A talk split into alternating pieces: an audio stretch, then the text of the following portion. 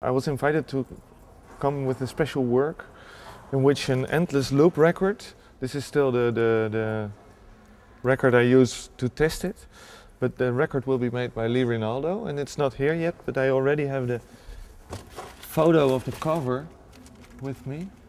Underneath this turntable there's a, are tiny little mushrooms sprouting already and they will silence the turntable in a while. So it will turn for a couple of days and then very slowly turn, silence the turntable. Um, in relation to Paul-Thek, I'm using with living materials, but that's not specifically a Paul-Thek thing, but I'm also bringing it into the museum and I'm wanting not the museal way of, of showing, but I would like to bring the work more to the people and on a one-to-one level with people as well. So, to my opinion, we could have a couch in front and headphones and make like a little living room out of it rather than the museum piece. But unfortunately, you cannot take mushrooms into musea nowadays because of the, the fungi and the spores and the humidity I need and things like that. So uh, therefore it's kind of a mm, evil necessity to put it in a glass box and to film it in here. But the glass box, box also will have its advantages. It will keep the humidity uh, necessary for the mushrooms in there.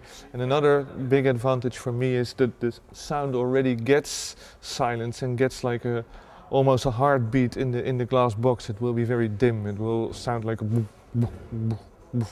and then it still has to compete with the, the other sounds of the surrounding artworks as well, which will be quite a lot. This will uh, be replaced a couple of times in the show.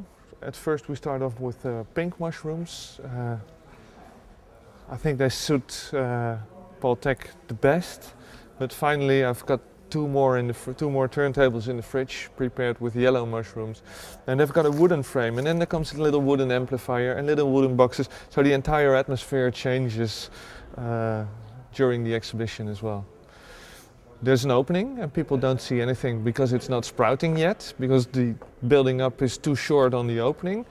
Then after a week or two it starts growing and after another week you can start harvesting. And mostly I eat my own work by then and I serve guests the artwork. And I also do it with underwater furniture overgrowing with mussels. I'll show you an example.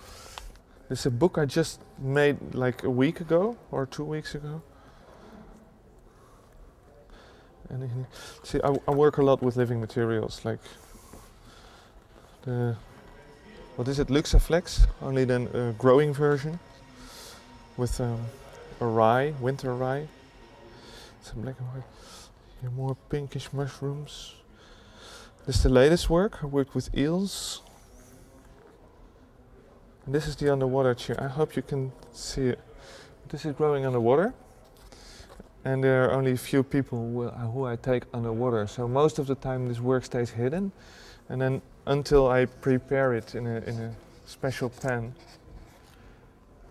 It's like underwater with all the weeds and, and the, the, the underwater know, what is it, malherbe, the, the, the weeds. This is when it's cleaned and here I'm preparing it in a very special large pan. I'm, I'm really intrigued by, by, um, by small little biotopes. Um, if, if you place it against our human nature, we also create our own different biotopes. And those biotopes we even call luxury.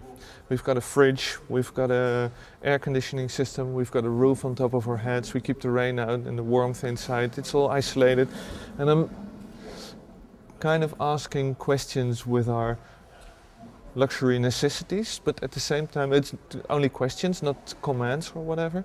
And at the same time I'm really fascinated by those tiny little biotopes and I'm trying also not only to manipulate them but also use them in a, in a real, um, yeah, for me, kind of a pure way to make the, the biotopes, uh, to change the biotopes and to make them differently.